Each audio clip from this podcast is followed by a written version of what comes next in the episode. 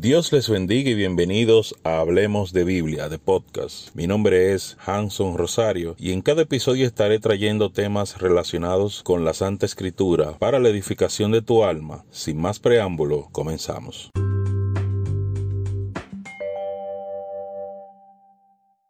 Gloria a Dios. Bendito sea el nombre de Dios.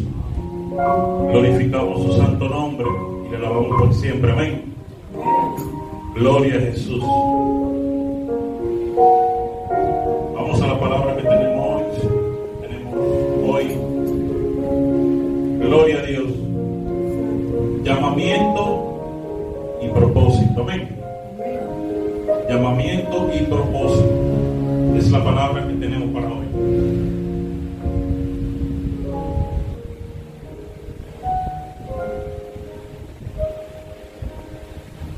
Gloria a Jesús. ¿Cuál es la palabra que tenemos para hoy? Llamamiento y propósito. Amén. Gloria a Jesús. El propósito de Dios es para traer gloria y honra a su santo nombre. Y esto a su vez trae vida eterna a los que en Él confían, llamando a los que en su soberanía Él escogió para dar a conocer sus maravillas, su amor y su poder. ¿Se entendió? Aleluya. Gloria a Dios. Ese es el llamamiento de Dios. Pero vamos a la palabra en Romanos 9. Romanos 9, del 11 al 13. Romanos 9, del 11 al 13 dice así. En el nombre de Jesús, nombre que es sobre todo nombre. Romanos 9:11. Pues no habían aún nacido, ni habían hecho aún ni bien ni mal, para que el propósito de Dios, conforme a la elección, permaneciese, no por obras, sino por el que llama. Y se le dijo, el mayor servirá al menor, como está escrito, a Jacob amé, mas a Esaú aborrece. Padre, gracias te damos. Gracias, Santo Dios, por tu misericordia, Padre eterno. Venimos delante de tu presencia, Señor, pidiéndote que nos hables, pidiéndote, Señor, que nos ayudes, que nos enseñes. Glorifícate en nosotros, Padre amado, en el nombre poderoso de Jesús. Gracias, Señor. Amén. Y amén. Gloria a Dios. Esta palabra que acabamos de leer se trata de Jacob y Esaú. La palabra dice que Dios había escogido a Jacob desde el vientre de su madre. Amén. Y había desechado a Esaú. El propósito de Dios y el llamamiento son cosas diferentes. Dice la palabra que todos son llamados, pero también hay escogidos. Hay llamados a entrar a la salvación. Hay pueblo. Hay personas que son llamados para ser pueblo. Hay personas que son llamados para venir a la salvación. Todos son llamados a venir a la salvación. Porque a todos se les ha predicado el Evangelio. Y aparte de eso, dice la palabra que será predicada la palabra de Dios a todas las naciones y después entonces es que viene el fin. Quiere decir, mis hermanos, que todos somos llamados. Quiere decir que todos seremos llamados. Todos estarán predicados. Pero hay llamamiento con propósito. Hay llamamiento para dar gloria al nombre de Jesús. Amén.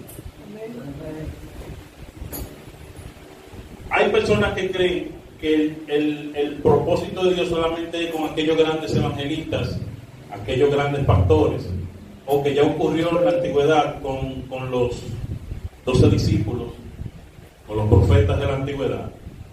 Pero Dios tiene un propósito con cada uno de nosotros. Todos tenemos un propósito. Para el hombre hay propósito grande y propósito pequeño. Para Dios no es así. cada propósito y cada llamamiento tiene un valor para el mismo Dios a cual le servimos, pero son valores, pero son propósitos diferentes. Amén. No cree usted que porque fulano llena estadio, porque fulano arrastra, tiene arrastre, como dicen, de muchas personas, no cree usted que esa persona es más importante que tú en el, en el propósito de Dios. Aquí lo que va a valer será la obediencia que usted tenga ante Dios y cómo usted cumpla ese propósito por el cual Dios te trajo aquí. Cada persona tiene un propósito. Todos somos llamados y cada persona, cuando usted acepta ese llamado, es porque hay algo que Dios quiere hacer con tu familia, contigo, quiere bendecir a través de ti. Dios quiere que nosotros seamos portadores de su bendición. Cada uno de nosotros tenemos un propósito por el cual Dios nos ha traído aquí. Hay personas que tienen, que van a llegar a un lugar o que pueden llegar a un lugar en el cual otros no pueden llegar. Hay personas que tienen posibilidad de llegar a un sitio que otros no van a llegar. O que tienen la posibilidad de hacer cosas que otros no pueden hacer. Por eso Dios nos prepara en el camino y nos ayuda a ese propósito. Por ejemplo, hay gente que han aprendido a hablar creol. Un ejemplo. En el mundo, en la checha, estuvieron allá o tan cerca de ese lado, de eso de, la frontera. Entonces, ¿qué sucede? Dios lo utiliza porque tienen una herramienta que fue Dios que se la dio, pero por estar en esa área, y eso lo ayuda a entrar en esa, en esa situación para poderle predicar a esa gente que hablan ese idioma. Otros que han aprendido chino, francés y así sucesivamente. Otros han tenido la posibilidad de trabajar en el gobierno y ahí le pueden predicar a personas que son del gobierno. Imagínense qué, qué tan fácil es predicarle al presidente desde aquí. El presidente, por ejemplo, no me va a hacer caso a mí, no me conoce. Para el presidente hacerme caso a mí tiene que ser que yo sea muy famoso, o usted sea muy famoso o famosa. Pero esas personas que trabajan ahí adentro tienen la posibilidad porque están cerca. Amén, pueden entrar, pueden, pueden estar ahí, están ahí con ellos. Entonces, nosotros tenemos un propósito. Y ese propósito Dios quiere que nosotros lo cumplamos. Amén. El propósito lo toma Dios. Y el propósito es de Dios. Ahora bien, ¿puede usted revocar el propósito de Dios? Ramón, ¿se puede revocar eso? dejar de hacerlo, pero no, no puede Vamos a la palabra que está en Romanos 20:21 que dice, pues no habían nacido ni habían hecho aún ni bien ni mal para que el propósito de Dios conforme a su elección permaneciese. Ok. Permaneciese. No por obras, sino por el que llama. Se le dijo, el mayor servirá al menor, como está escrito, a Jacob amé y a Esaú aborrecí. Más, más antes, hombres, ¿quién eres tú para que alterques con Dios? Dirá el vaso a su barro, al que lo formó, ¿por qué me has hecho así?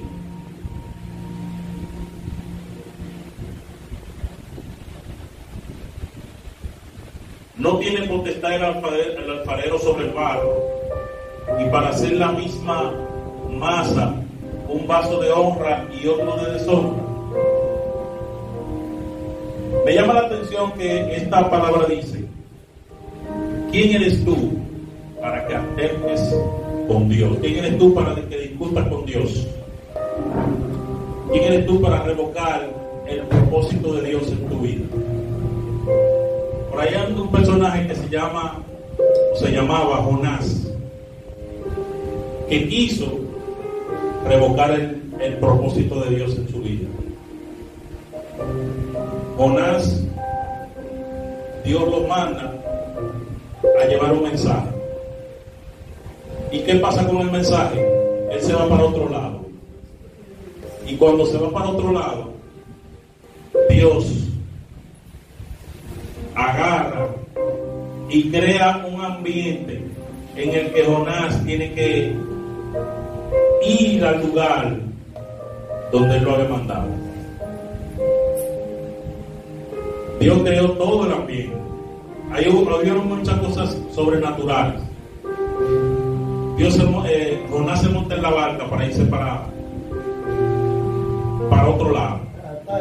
Para Tarsis, para otro lado, lejos de Nínive, lejos del mensaje. Entonces, Dios prepara un pez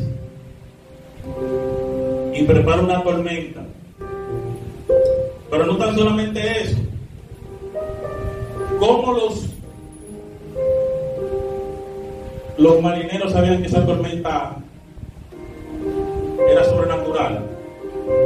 Estaba fuera de todo orden. Estaba fuera de lo que ellos habían visto. Por eso ellos dijeron, todo el mundo aquí le va a orar a su Dios. Para que cualquiera que sea que reporte, responda y nos salve. Y ellos, dice la palabra que ellos tuvieron temor cuando él le dijo, yo soy servidor de, de Jehová, Todopoderoso. Y ellos sabían, aunque tenían otros dioses, sabían que Jehová era poderoso. Sabían que Jehová tenía poder porque habían escuchado todo lo que había pasado con el pueblo de Israel. Pero estas personas dijeron, bueno, hay problema clama a tu Dios. Y él dijo, bueno, tírenme, y el mal se calmará. ¿Qué pasa? El gran pez lleva a Jonás hacia el lugar donde Dios tenía preparado. Amén. Dios lo lleva ahí, porque su propósito, hermanos, no puede ser revocado su propósito tiene que ser cumplido. Ahora, ¿quiere usted que le pase lo mismo que a Jonás? ¿Usted quiere que le pase eso? Entonces, lo que de nosotros debemos hacer es estar de acuerdo con Dios y ver cuál es el propósito que Él tiene con nosotros individualmente, porque cada quien tiene un propósito individual y hay un propósito también conjunto. Cuando esta iglesia va a trabajar, o cualquier iglesia va a trabajar para la obra de Dios, es un trabajo en conjunto, ¿verdad que sí? Es un trabajo en conjunto. Uno toca, otro predica, otro ora, otro hace la comida, otro hace esto. ¿Verdad que sí? Otros invitan. Es un trabajo en equipo. Como iglesia hay un trabajo, hay un propósito que es salvar las almas. Pero usted individualmente con Dios tiene también un propósito. Y ese propósito, y para ese propósito Dios te capacita con talentos. Ahora, ¿sabe usted cuál es su propósito? Pregúntale en oración a Dios cuál es tu propósito. Pregúntale en oración cuál es ¿Para qué el Señor te llama? Porque cada uno tiene algo diferente. Dios dice que Dios tiene muchas formas. Dice que Dios tiene muchas maneras de tratar con el hombre. Y con muchas personas ha tratado diferente. Amén. Y a cada uno le dio un talento diferente. ¿Para qué? para que podamos hacer cosas diferentes. Amén. Amén.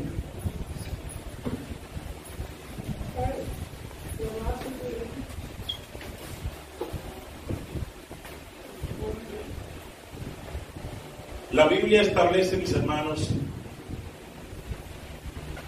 que nosotros debemos obedecer.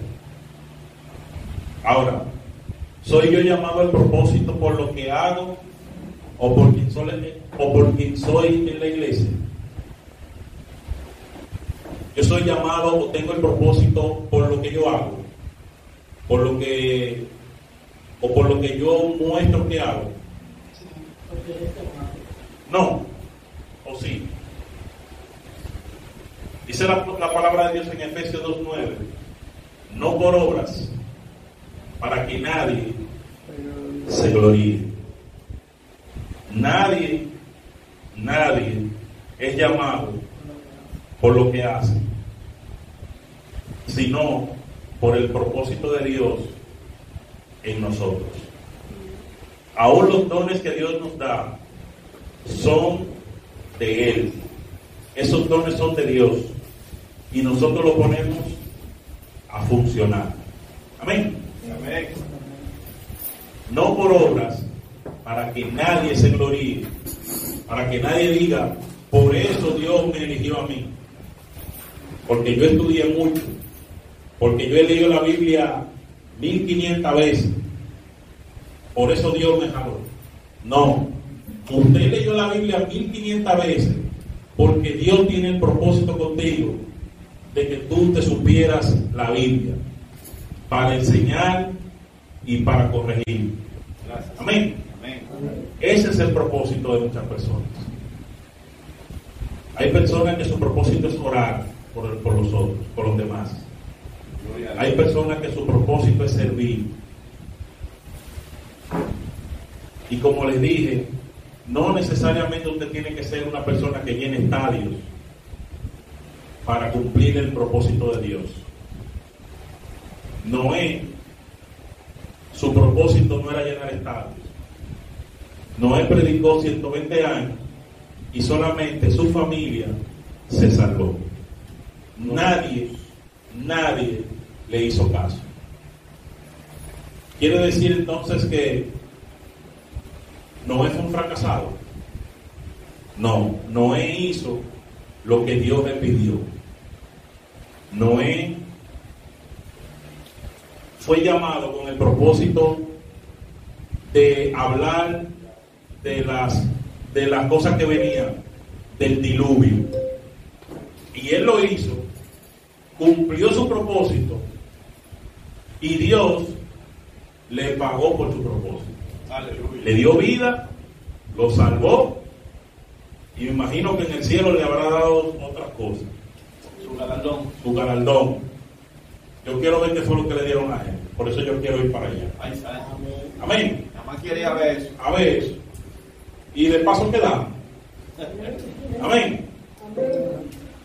Pero le encuentro esto porque hay personas que creen que tienen que llenar estadios, que, que tienen que predicar delante de un millón de gente, de miles de personas, de un estadio de fútbol que cogen 18, 20 mil personas, 30 mil. Hay mucha de esa gente que se van a perder, hermano. Mucha de esa gente que llenan estadios se van a quedar. No se enfoquen en eso. Enfóquense en hacer bien lo mucho o lo poco que Dios haya puesto en ti. Amén.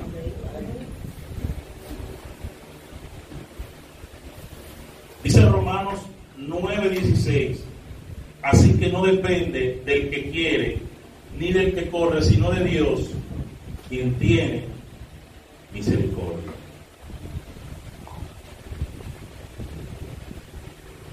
Vamos a ver cuál es el propósito de Dios con Adán y Eva. Génesis 1.28. Y los bendijo Dios y les dijo, fructificad y multiplicaos, llenad la tierra y sojuzgarla, y señoread en los peces del mar, en las aves de los cielos, y en todas las bestias que se mueven sobre la tierra. Amén. Amén. Dios hizo una nueva creación, que hoy somos usted y yo, para señorear sobre la tierra, para hacer para llenar toda la tierra. Por eso hoy todos los planetas cercanos a nosotros están vacíos. Porque el propósito de Dios con llenar la tierra, dijo, llénenla. No importa. Y se iba a llenar porque nadie, nadie va a morir, no existía la muerte para nosotros. Una vez estuviera lleno, ¿qué Dios iba a hacer? Como le dijo Abraham al sobrino, mira para allá. Me gusta Saturno, Júpiter, Urano, Neptuno. Coge para donde tú quieras. Así íbamos a hacer nosotros. Íbamos a llenar todos esos planetas. Porque Dios lo que quería era que no murieran y que obedecieran y gozarse con nosotros. Y nosotros fuéramos su alabanza de continuamente. Amén. Pero gracias a Dios que hoy nosotros tenemos, tenemos la oportunidad de redimirnos. Cristo murió por nosotros para que nosotros podamos entrar y reconectarnos con Dios. Tener esa conexión con Dios. Volver al camino, no original por ahora, pero sí vamos a volver al camino original. Porque dice la palabra que Dios, que Cristo nos dará un cuerpo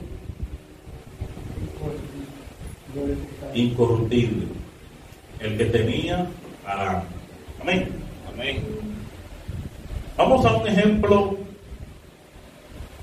de llamado al propósito de Dios.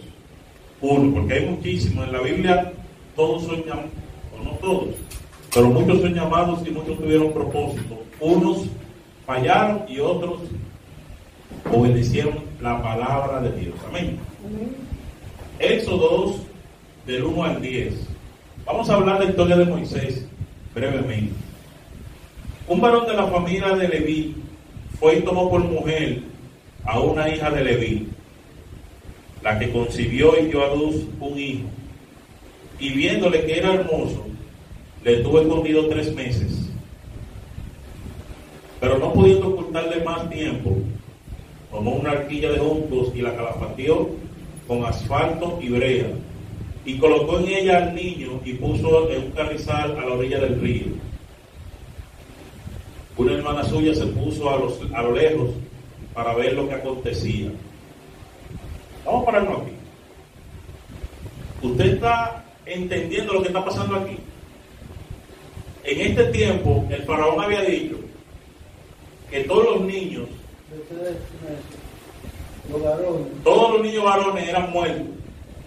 Había que matarlos. Porque había una señal y había una profecía de que iban a ser el libertador. Y ellos no querían libertar al pueblo hebreo. Pero miren cómo pasan las cosas. Tiene un hijo, lo esconden por tres meses, nadie lo descubre. Tres meses un muchacho, gritando y de todo. Y como dice Rafael Ramírez, que se cree que ese niño no gritó en todo ese tiempo.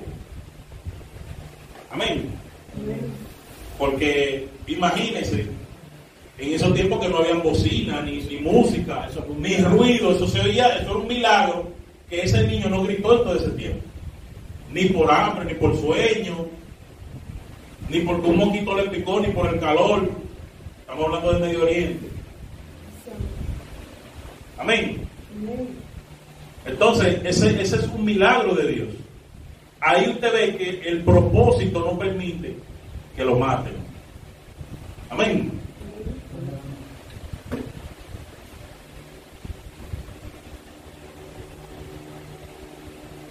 No lo mata, no lo matan los animales que están en el río.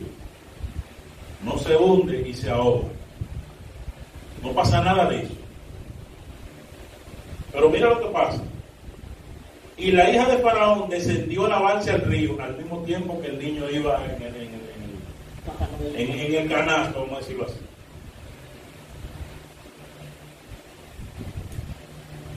Y paseándose su doncella por la ribera del río, vio ella la arquilla en el carrizal y envió una criada suya para que la tomase.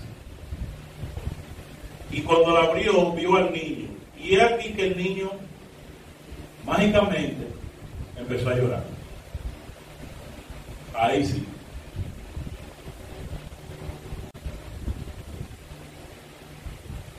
Y cuando la vio, vio al niño, y aquí que el niño lloraba. Y teniendo compasión de él, dijo, de los niños de los hebreos es este. Entonces su hermana dijo a la hija de Faraón, iré a llamarte una nodriza de las hebreas para que te críe el niño. Oye bien, el propósito de Dios te cubre. El propósito de Dios no deja que nadie te mate. ¿Usted sabe lo que aconteció ahí? La hija del que hace el edicto, o sea, la ley, para que maten a los judíos, a los hebreos. A los varones, a los niños varones. A los niños, a los niños. La hija del que hace la ley para que lo maten, lo rescata. Y no tanto eso, mandan a, a buscar a una de su mismo pueblo para que lo cuide. Y trae la mamá. Y traen a la mamá. Ese es el propósito de Dios. Como si fuera poco. ¿Usted cree que eso es coincidencia?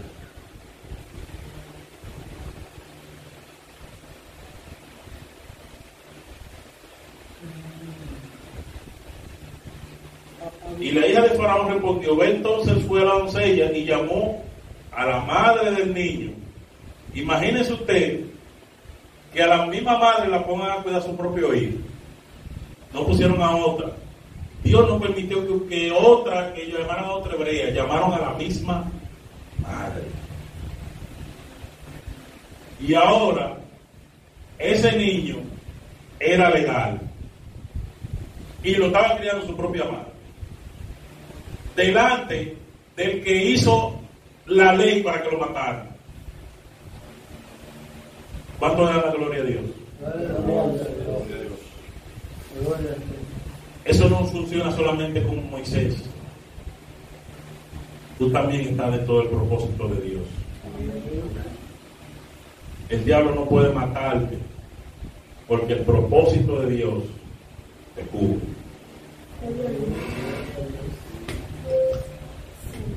A la cual la hija de Faraón le dijo, lleva este niño, llévatelo, oye, llévatelo, y críalo,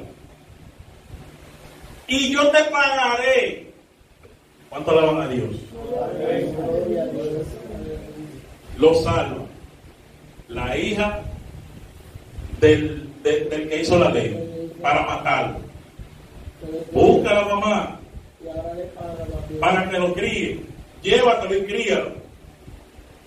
Y después también, para colmo, ah, espérate, agárrate de eso, para que no pase trabajo.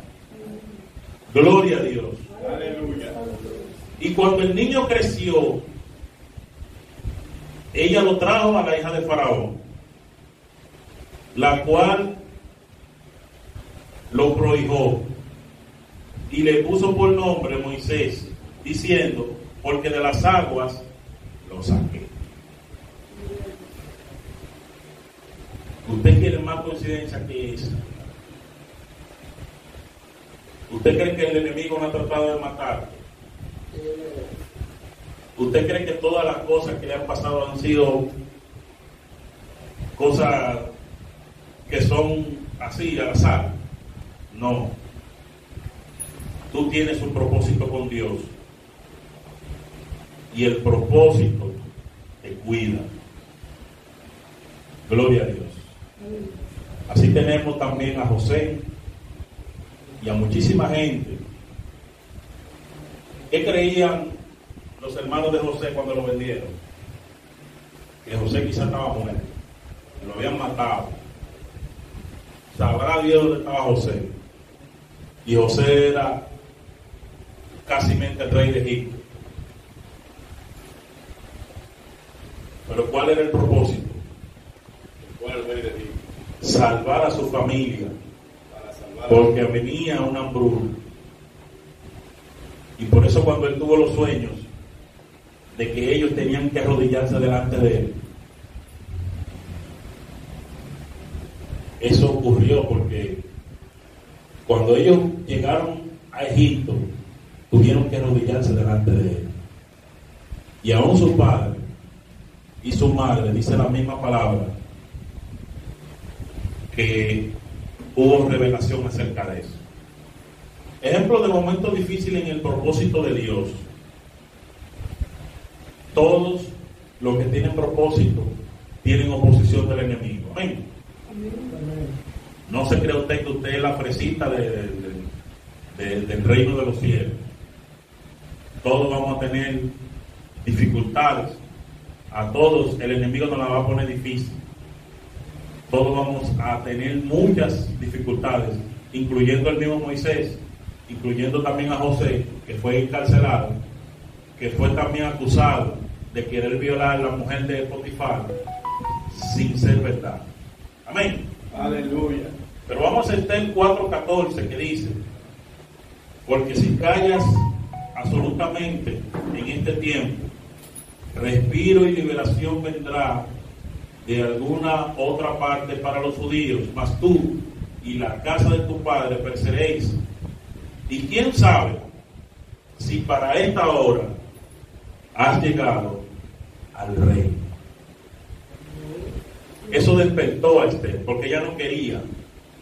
Ay, ñeñe, yo no puedo ver al tipo hasta que, hasta que el tipo me mande a buscar.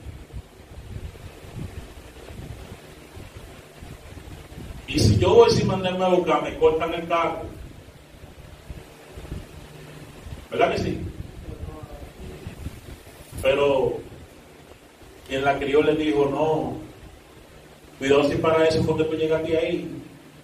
¿Qué le está diciendo? Para este, para este momento, no solamente para que tú disfrutaras, no solamente para que tú andaras bonita, no solamente para que tú fueras la reina de un pueblo, fue también, el propósito mayor fue para que en este momento tan difícil, en donde nos van a matar a todos, y tú que eres también del pueblo, te van a matar a ti también. Es para la salvación de todos nosotros, ¿verdad Ramón? Así es. No es solamente para que usted se goce y ande bonito y ande bien perfumado y ande un carro a todo lo que da y, y calibrando como Ramón. No, es para cumplir el propósito de Dios. ¿O usted cree que José estaba ahí solamente para que sea jefe? José estuvo ahí para salvar a toda una familia. Y a través de esa familia venimos nosotros. ¿Por qué? Porque a través de esa familia vinieron las doce tribus de Israel. Y a través de esa familia vino el Salvador de nosotros. Y nosotros hoy estamos aquí por esa familia. Amén. Y por una promesa que Dios le dio a Abraham cuando le dijo que todas las familias serán benditas a través de él.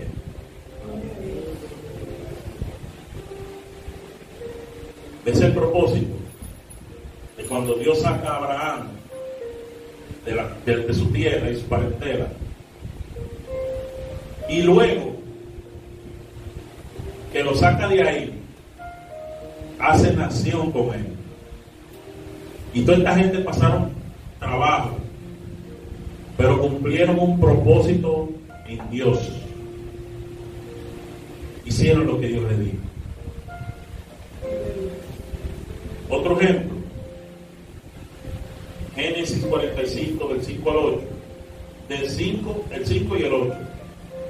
Ahora pues, no os entristezcáis, ni os pese de haberme vendido acá, porque para preservación de vida me envió Dios delante de vosotros. Eso lo dijo José. Así, así pues, no me enviaste acá vosotros, dice José a sus hermanos, porque ellos no entendían el propósito de Dios. Ellos no entendieron el propósito de Dios con ellos. Todavía a esta altura de la palabra de Dios, José le dice a ellos, mis hermanos, no piensen que ustedes me vendieron a Potifar, No piensen eso, no a los, a los mercaderes. Los mercaderes le vendieron a Potifar.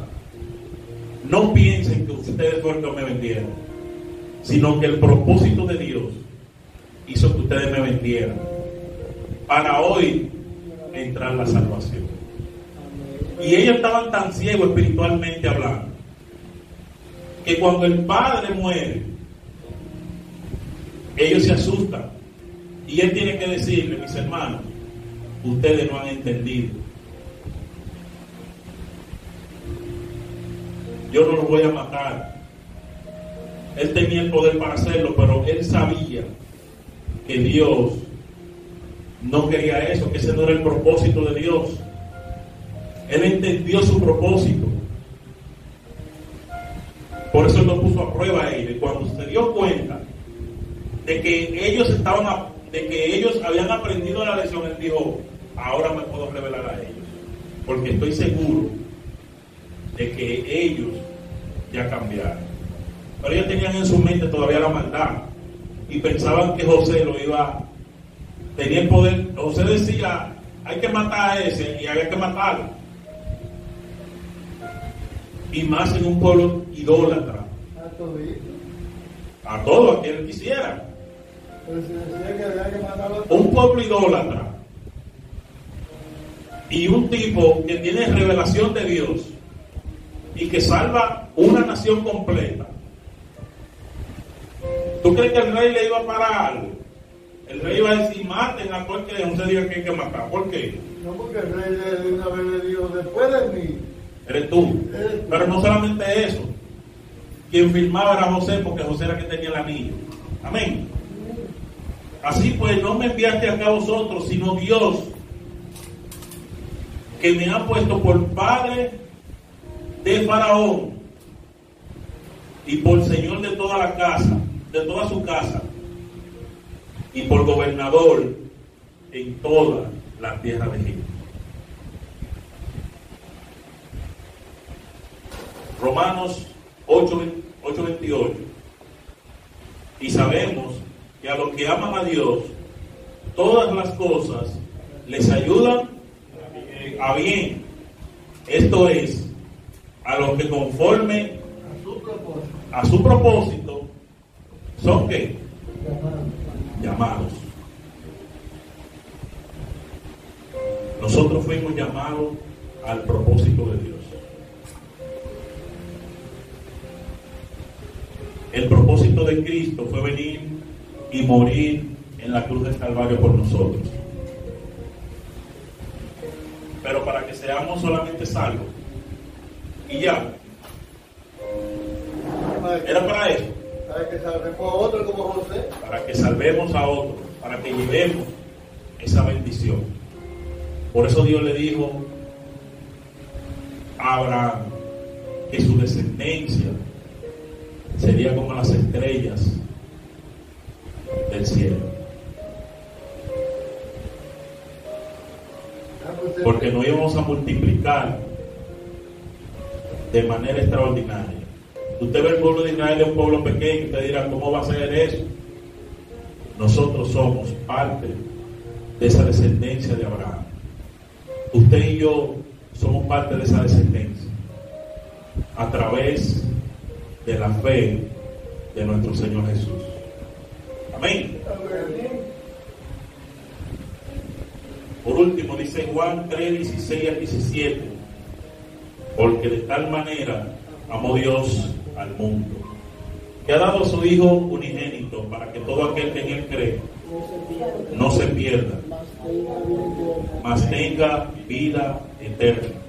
Porque no envió Dios a su Hijo al mundo para condenar al mundo, sino para que el mundo sea salvo por él. Dios quiere que nosotros conozcamos nuestro propósito, para que hagamos su voluntad. No, Señor, que a mí me gusta cantar. Es lo que Dios te mandó a hacer. Cumple con lo que Dios te mandó a hacer. No, que a mí me gusta predicar y Dios te mandó a cantar.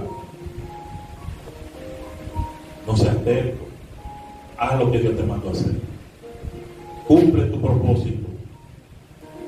Porque con ese propósito que Dios te llamó y te, y te capacitó, con ese es que Él se va a glorificar. Amén. Pidámosles a Dios que nos siga capacitando. Pidámosles a Dios que nos ayude a hacer ese propósito. Padre, gracias. Gracias. Gracias, Santo Dios, por tu misericordia, Padre eterno. Te ruego, Santo Dios, que nos ayudes, que nos guíe en el camino de tu propósito, Señor. Bendice, Santo Dios, a cada persona que se va a topar con nosotros. Bendice a cada persona a través de nosotros, Señor, hasta a través de eso que tú quieres hacer con nosotros para bendición y vida eterna de muchos. Padre, gracias por llamarnos. Gracias, Señor, por convencernos de que tú eres Dios, de que tú eres el Salvador. Gracias, Señor, en el nombre de Jesús. Amén. Dios le bendiga, mis